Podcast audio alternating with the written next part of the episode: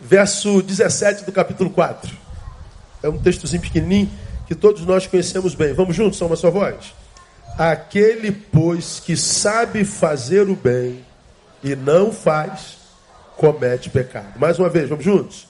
Aquele, pois, que sabe fazer o bem e não faz, comete pecado. Então, esse texto, para mim, irmãos, ele é absurdamente emblemático.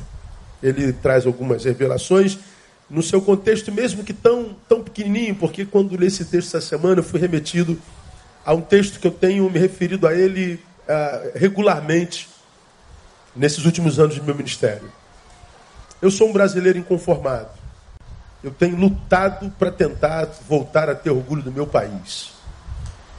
Uh, se eu falar aqui que não tenho orgulho do meu país, dá uma briga danada. Começa a briga na internet. Os que estão lá para atrapalhar culto, começa a atrapalhar o culto dos outros. Mas eu estou tentando voltar a ter orgulho do meu país de novo.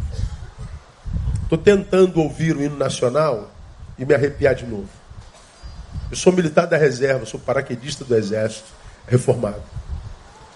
Então, desde a minha eternidade, prestando continência para a bandeira.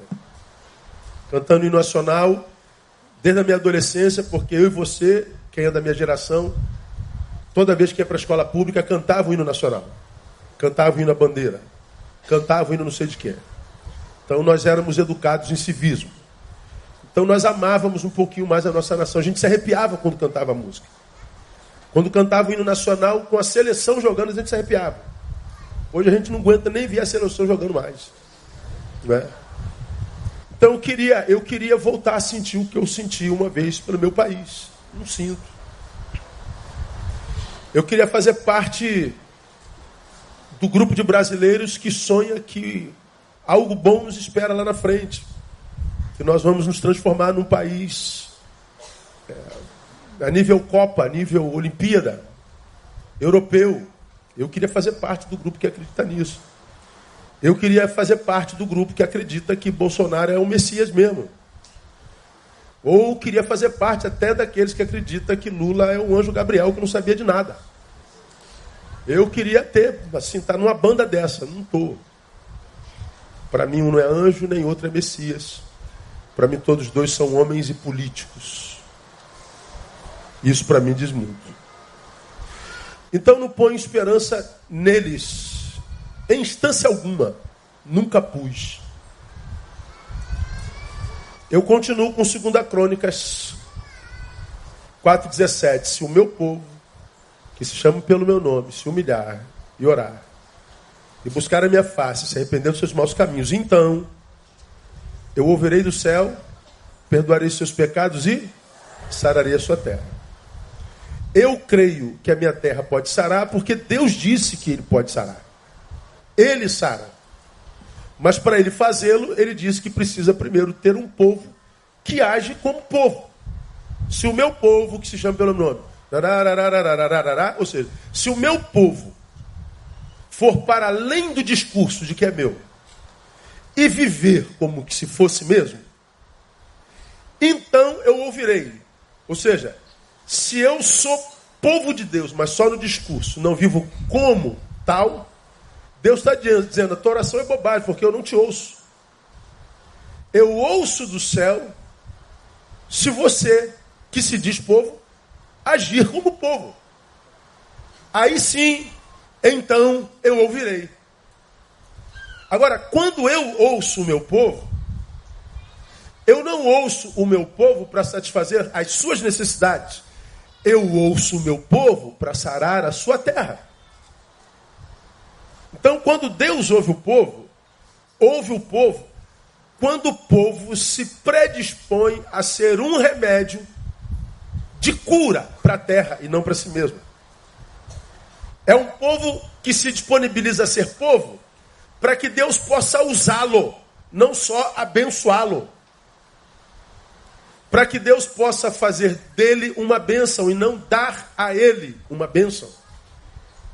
Então Deus está dizendo que a cura da nossa terra não está na mão nem do Messias nem do anjo. Está na mão da igreja.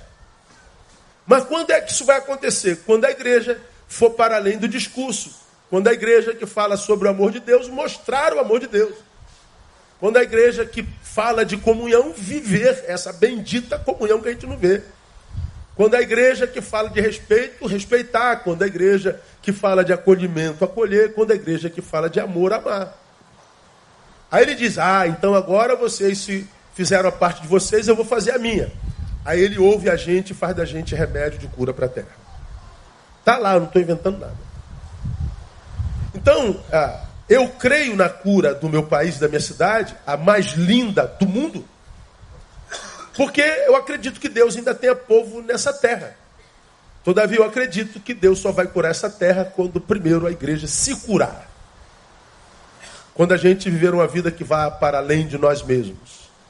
Quando a gente materializar o bem que a gente prega, mas que a gente não vê. Porque hoje, lamentavelmente, nós nos transformamos numa comunidade de cristãos, cristãos de verdade, acredito eu, que ao invés de ser uma uma referência de amostragem do amor de Deus, se tornou uma comunidade que aponta o mal praticado pelos outros. A gente fala da imoralidade dele, a gente fala da corrupção dele, a gente fala da ideologia dele, a gente fala da promiscuidade dele, a gente fala da, da vagabundagem dele. Então nós nos reduzimos a uma comunidade de apontamento de pecados de apontamento de, de, de maldades. Mas, na verdade, o que Deus queria, que nós fôssemos mais do que isso, que nós não fôssemos só alguém que aponta a maldade produzida pelo outro, mas alguém que mostrasse o bem produzido por Deus. Que a gente calasse a boca. Que a gente abrisse mão desse discurso tolo de voz profética. Você é voz profética. Aí voz profética é falar que, que aquele deputado é isso, que aquele senador é isso, que não sei o que é isso, que fulano é corrupto, que Beltrano... Tal voz profética é apontando a produção do filho da treva. Quando, na verdade, nós fomos chamados para mostrar a produção dos filhos da luz. Por que, que a gente vive apontando pecados alheios? A maldade alheia? Porque a gente não tem bem para mostrar. E o sonho de Deus para sua igreja era que essa igreja fosse um sinal histórico do reino de Deus. Que aquela comunidade fosse uma referência de equidade, de bondade, de solidariedade, de justiça. De gente que saísse de si um pouco para se doar a alguém, para que esse alguém para quem se doou tivesse pelo menos o que você que se doa dá, tenha. Ou seja, o que Deus espera do seu povo é que a, a comunidade que se chama pelo seu nome a sua comunidade de fé seja uma comunidade que vá, diferente de todas as outras comunidades, para além do discurso. Que ela sinalize mesmo o reino de Deus. Aí esse texto que nós acabamos de ler, aquele pois que sabe fazer o bem e não faz, comete pecado, tem três realidades rapidinhas aqui, uma gotinha para a gente meditar, que eu queria deixar com vocês, para vocês pensarem na cama. Primeiro, o texto não exclui ninguém, absolutamente ninguém, da responsabilidade de ser agente de transformação no lugar onde existe. O texto diz assim: aquele, pois. Então, aquele, esse aquele é qualquer um. Esse aquele são todos. Esse aquele faz referência a todo ser que respira. Esse ser faz referência a todas as criaturas racionais de Deus. Esse texto não exclui absolutamente ninguém. Deus olha do céu e olha para os 7 bilhões e 200 milhões e diz: aquele dentre vocês, ou seja, todos vocês, que sabem fazer o bem e não faz, peca. Então ninguém escapa aos olhos de Deus a responsabilidade de ser útil e de fazer da sua vida um bem produtivo. Ninguém escapa diante dos olhos de Deus e do juízo de Deus de fazer da sua vida uma vida que seja significativa e que traga significância para a vida de outros. Aquele que sabe fazer o bem e não faz. Qualquer ser humano criado por Deus, que é perfeitamente bom e do bem, sabe fazer bem. A prova é que o pior ser humano consegue fazer bem aquele que é da sua casa, aquele que é da sua família, aquele com o qual tem relação consanguínea. Bom, nós vivemos num tempo que lamentavelmente se tornou um tempo absurdamente verborrágico onde todo mundo fala, todo mundo comenta, todo mundo é, sugere, todo mundo aponta, todo mundo é especialista em tudo, todo mundo sabe sobre tudo. Então nós vemos, irmãos, uma, uma, uma multiplicação de vozes, de soluções para a maldade do mundo, de soluções para, para as necessidades do mundo. Existe um, um, um, um, se não um, um N número de vozes a, a, a, dando, dando, dando justificativa para, dando ideia para. Mas no meio dessas vozes todas, a gente colhe um ou outro que pratica aquilo que, que fala que pratica aquilo que prega. A gente fala muito de, de respeito, a gente fala muito contra racismo, a gente fala contra intolerância, e a gente tem os especialistas na matéria de, disso, daquilo, mas a gente continua vendo racismo, a gente continua vendo intolerância, a gente continua vendo pobreza, a gente continua vendo miséria, a gente continua polarizado, a gente continua sendo a doença do outro, a gente continua, ao invés de amar o próximo, temendo o próximo, usando o próximo, fugindo do próximo nós continuamos vivendo exatamente o oposto daquilo que a gente vê sendo pregado o tempo inteiro nas redes sociais, em qualquer esquina da nossa cidade. Ou seja, ah, nós estamos ah, achando que o simples fato de mostrarmos o erro nos exclui da necessidade de fazer bem. A gente acha que apontar o erro é fazer bem. A gente acha que abrir um canal e dizer aquele errou, aquele errou, aquele errou, esse é isso, ele é aquilo. A gente acha que está contribuindo para o bem de alguma coisa. Não está, não. O problema é que nessa vida é, midiática que a gente vive, a gente vê muita produção, mas a gente vê pouca materialidade. Eu falo um pouquinho disso no editorial do nosso boletim hoje. Uma vida muito pouco materializada, muita verborrágica muito disse-me-disse, muito, muito verbo, mas pouca materialidade. A gente fala de respeito e vê de respeito, a gente fala de equidade, o que a gente vê iniquidade. A gente fala de honra, o que a gente vê a tradição. A gente fala de gratidão, o que a gente vê ingratidão. A gente fala de comunhão, que a gente vê a solidão carcomendo o ser humano desde a maternidade. Nós nos tornamos numa hipocrisia ambulante. E esse texto diz que é, não, não há ninguém excluso da responsabilidade de ser agente de transformação no lugar onde existe. Quando a gente cria uma campanha como essa, a gente sabe que a gente não vai mudar o mundo.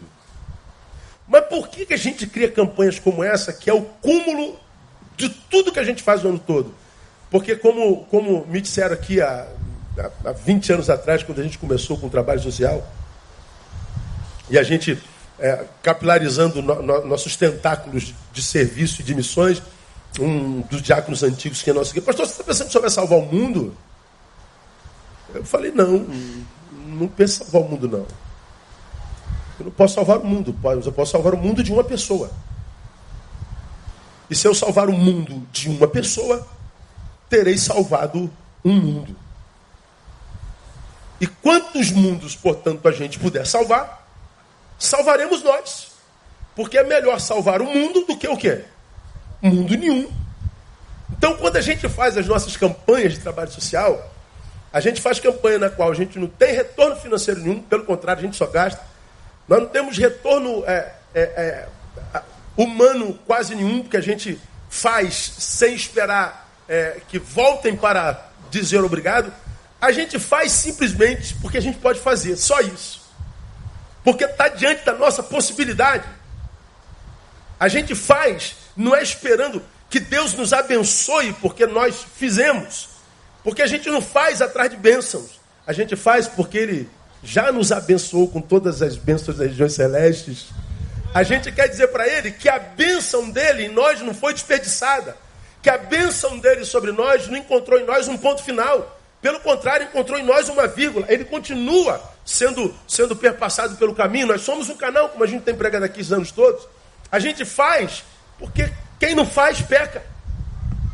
Aquele que sabe fazer o bem não faz, peca. Então, quando, quando a gente se encontra com multidões dizendo, pastor, eu não estou fazendo porque eu não estou bem, eu estou me afastando porque eu não estou bem, eu deixei porque eu não estou bem, eu não estou bem, eu não estou bem, não estou bem.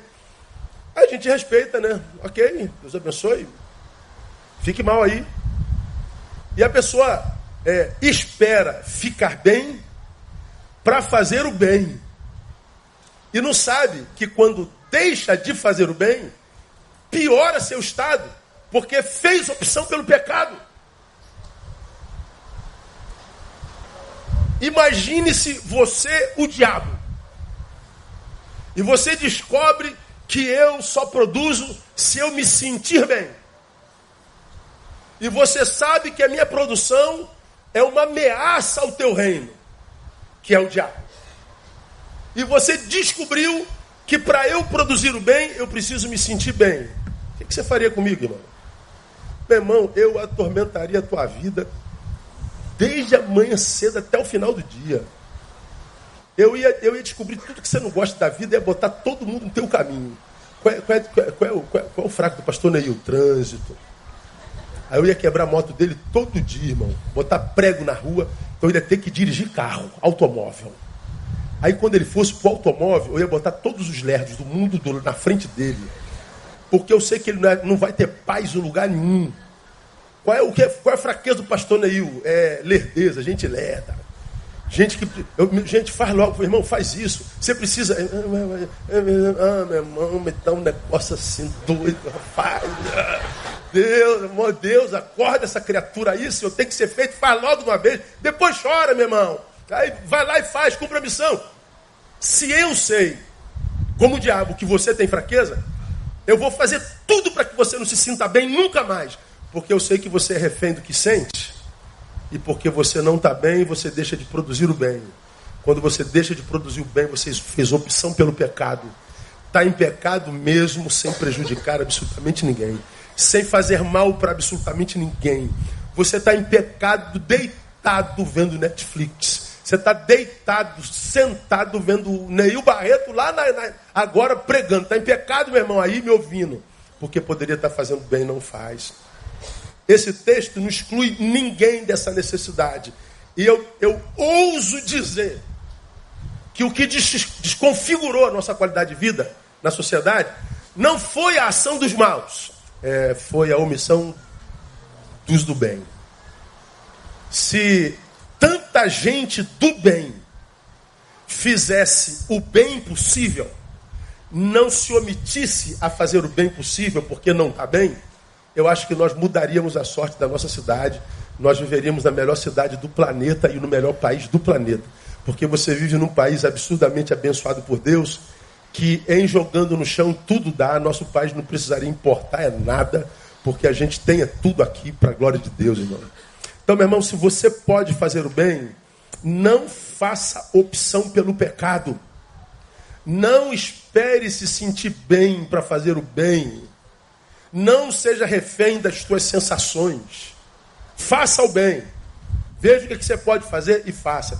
O texto diz mais. O texto se refere a um saber desperdiçado. Ah, isso é grave. Aquele que sabe e não faz. Deus olha para mim e diz assim, Neil, você está cometendo um desperdício Imperdoável, filho meu.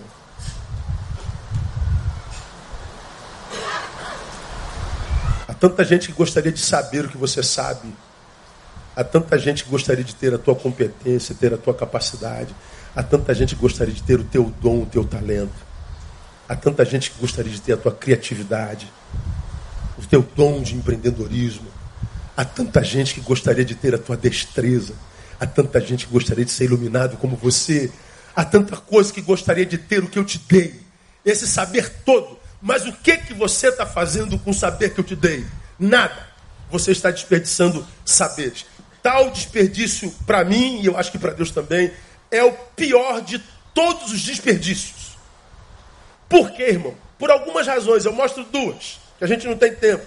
Provérbios 4, 7 diz assim: A sabedoria é a coisa principal Adquire, pois, a sabedoria, sim, com tudo o que possuis, adquire entendimento. Então, quando a Bíblia diz que a sabedoria, saber, é a coisa principal, eu sei fazer o bem e não faz, eu estou jogando a coisa principal no lixo. Pois bem, se omitir de fazer o bem, é abrir mão da sabedoria que Deus dá.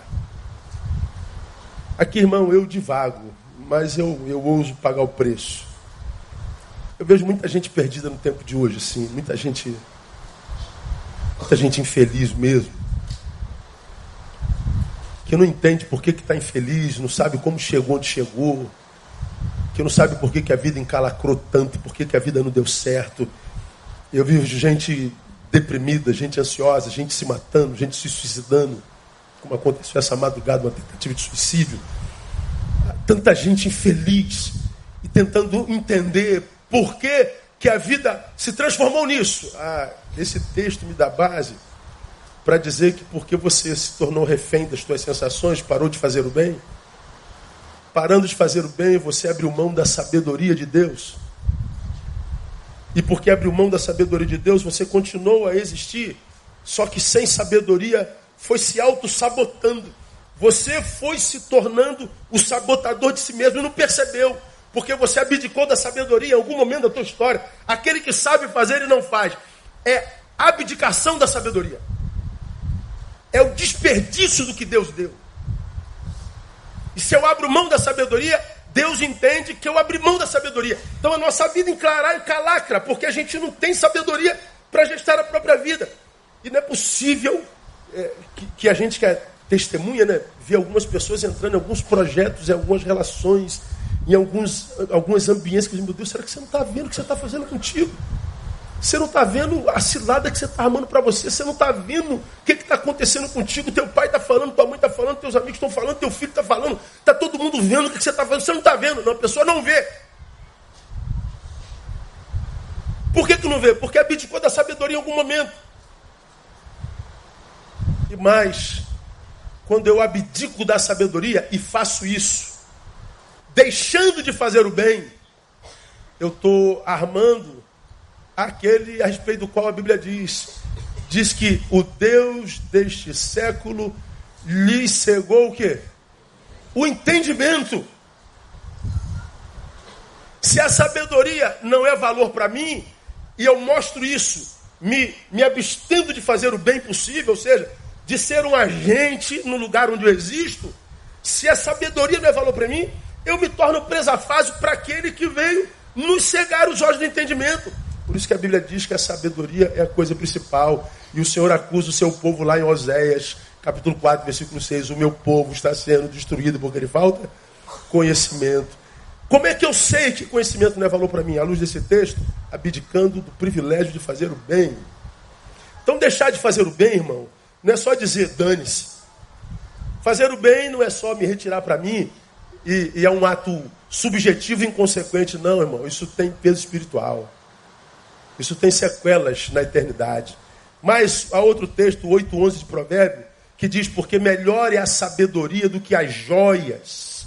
E tudo que se deseja, nada se pode comprar com ela. Então a sabedoria é mais preciosa do que coisas. É mais preciosa do que joia. Quando eu deixo de fazer o bem, eu abro mão da coisa principal é, me torno refém daquele que veio cegar os olhos do meu entendimento. Já preguei sobre esse texto aqui. Cegar os olhos do entendimento é ver sem discernir. É estar diante dos nossos olhos. Nós enxergamos com nossos olhos biológicos, mas a gente não consegue estabelecer diagnóstico. A gente não consegue ver ciladas por trás do que a gente vê, do que a gente ouve a gente se torna refém da nossa passionalidade, somos seres instintivos, animalescos. Nós não agimos mais com razão, agimos com paixão, nos tornamos seres passionais. E o que a gente vê nessa passionalidade é morte. Então, meu irmão, quando nós estamos diante da oportunidade de fazer o bem, não abramos mão dessa oportunidade, porque nós estaremos abrindo mão de um saber. E desperdiçar saber, para mim, é o pior de todos os desperdícios. Termino a ausência do bem, portanto, se traduz num pecado pior do que a prática do mal. Por isso eu estou dizendo que eu não acredito que nós chegamos onde chegamos porque o homem malvado produziu demais. Eu acho que nós chegamos onde chegamos porque o homem bondoso deixou de produzir. Por que, que a ausência do bem é pior do que a prática do mal? Porque o mal é o fruto de um malvado que trabalha. É um trabalhador. O mal é fruto de um ser perverso agindo. Ele está produzindo segundo a sua natureza. Ele está plantando. E o bem ausente? O bem ausente é em função de um sujeito do bem prostrado. A ausência do bem é a ausência do bem por causa de um ser que se diz do bem e de Deus que não está disponível para ele. Então a maldade é um, é um perverso trabalhando. A ausência do bem é um bondoso dormindo. É um bondoso inútil. É um bondoso indisponível para a graça de Deus. É um bondoso existindo para si. Então, a, a, a, o, o, o, bom, o, o bondoso inútil é pior do que o malvado produtivo. Como a gente não tem gerência sobre o malvado que produz, temos ingerência sobre a bondade a nós possível. Então, nessa manhã, eu queria desafiar você, irmão, a não se esconder atrás da tua sensação. Não estou me sentindo bem, pastor. Eu estou deixando porque. Cara, a gente ouve isso a vida inteira. A gente a quem Deus deu talento. Aí ele está na frente do ministério. Daqui a pouco ele passa porque todo mundo passa. Desânimo. Final do ano, então, irmão, a gente vai cansando. A gente vai, meu Deus do céu, férias. Férias. E, e, e quanto mais tu, tu pensa por férias, mais longe ela fica de você. E, e a gente vai cansando, a gente vai desanimando. Aí daqui a pouco a vida começa a enclaracar, que o pastor vim entregar o ministério aqui, porque pastor vim passar aqui esse ano, não vou pegar não, porque eles vão pegar assim, porque tal, eu não estou me sentindo bem. Irmão, se eu fosse parar por não me sentir bem, se você for parar toda vez que você não se sentir bem, você vai confiscar da tua vida o teu futuro inteiro. Lembra, o teu presente de ontem para trás era teu futuro. E o teu presente hoje só é como é por causa da forma que você viveu o teu passado quando era presente. Então, é, quando eu chego num presente que eu não curto, o cara tá mal, a vida tá ruim, pastor tá bravo, pastor, por mim aí, pastor, eu quero morrer. Ok. teu presente tem a ver com a tua produção passada. Pô, não entendo, pastor, não faço mal para ninguém, pastor, pô, sou um cara que não faço mal, vivo na minha, sou caladão tal. Tá, ok. E quanto bem deixou de fazer? Quanta inserção deixou de praticar? Quanto acolhimento possível deixou de produzir? Quanta contribuição possível sonegou? Quanto do que poderia ter feito não fez? Aquele que sabe fazer e não faz, peca. Então a gente vê um monte de gente acometido pelo mal, tentando entender por que, que o mal acometeu. Talvez porque não semeou a semente do bem lá na frente. Lá na frente.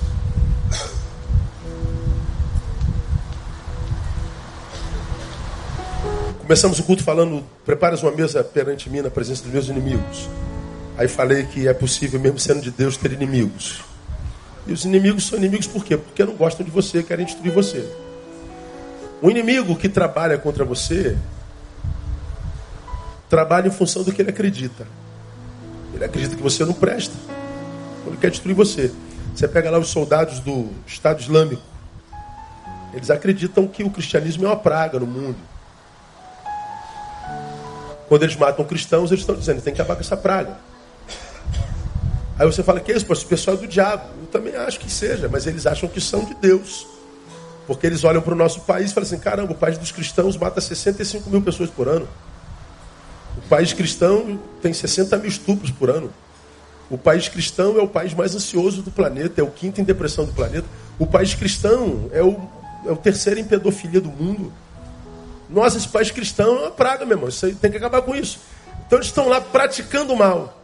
É o inimigo que pratica mal em função do que crê. Ou seja, ele está comprometido com a sua fé.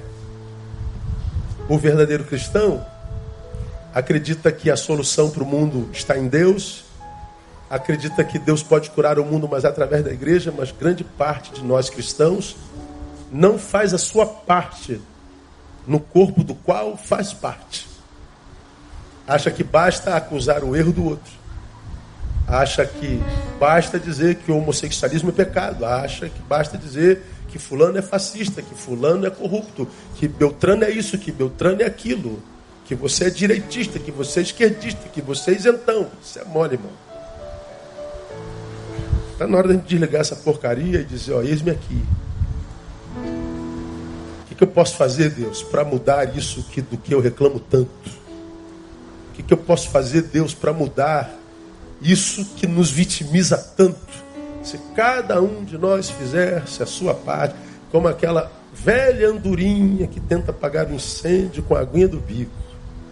Você está louco? Você acha que vai apagar? Não, eu estou fazendo a minha parte. Se cada um de nós, irmãos, é, se comprometesse em fazer o bem, eu acho que nós venceríamos o mal. E quero muito voltar a ter esperança de ver isso ainda na minha geração. Eu não tenho não hoje, viu, confesso. Mas se depender de mim vai acontecer. Estou fazendo minha parte. E eu queria muito que pelo menos em dezembro, meu irmão, você fizesse a sua parte. Hoje nós estamos no culto, como eu costumo brincar dizendo a verdade, não é? A gente não bebe fica bêbado para dizer a verdade. O bêbado, o cara bebe, diz a verdade, né? Então a gente brinca dizendo a verdade. A ceia é o culto dos crentes gastronômicos, né? É, dos crentes que gostam de pão e vinho, que só vem na igreja no dia de culto, no dia de ceia. Aí a gente, o cara acha que vou botar pão e vinho todo culto, acho que o pessoal vai vir todo culto assim, tal. Não, não vem não. É porque ah, o crente gastronômico acha que é alguma magia no pão e no vinho. Tem não, não tem nada não, é só aqui, ó. Ah, Deus queria poder contar com você não só na ceia. Deus queria poder contar com você todos os dias. Deus queria que você fosse mais do que um apontador de erro. Fosse uma amostragem do seu amor e da sua bondade. Porque quando a gente mostra, a gente cria um fato e contra fatos, não há argumentos. Contra nosso cristianismo, há argumento sem número, porque é muito verborrágico que a gente reme contra a maré, a Igreja Batista Betânia, e que a gente continue amando, materializando o nosso amor. Que o recurso que Deus nos dá continue sendo investido em gente. Deus não mora em templos feitos por mão de homem, então serve uma lona. Mas quando a necessidade é humana, tem que fazer o melhor. E dezembro é mês da gente fazer isso e a gente conta com cada um de vocês. Vamos aplaudir a Ele e vamos dizer a Ele: Eis-me aqui, Senhor. Vamos juntos? Eis-me aqui, Senhor. Mais uma vez. Só as mulheres. Só os varões. Todo mundo. Aplauda ele bem forte. Vamos celebrar a comunhão na ceia. Pastor. Aleluia. Deus nos use, que Deus nos abençoe.